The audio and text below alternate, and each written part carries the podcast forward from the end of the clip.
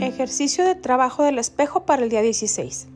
Vuélvete a tu lección de trabajo del espejo del día 2. Ponte delante del espejo. Mírate fijamente a los ojos y repite, te amo, te amo de todo corazón. Esta vez utiliza tu nombre.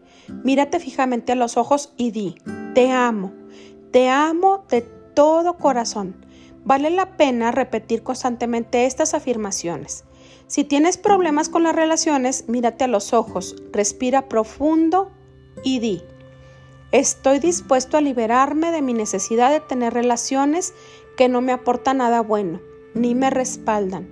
Repítela cinco veces delante del espejo y cada vez que lo hagas, dale más sentido.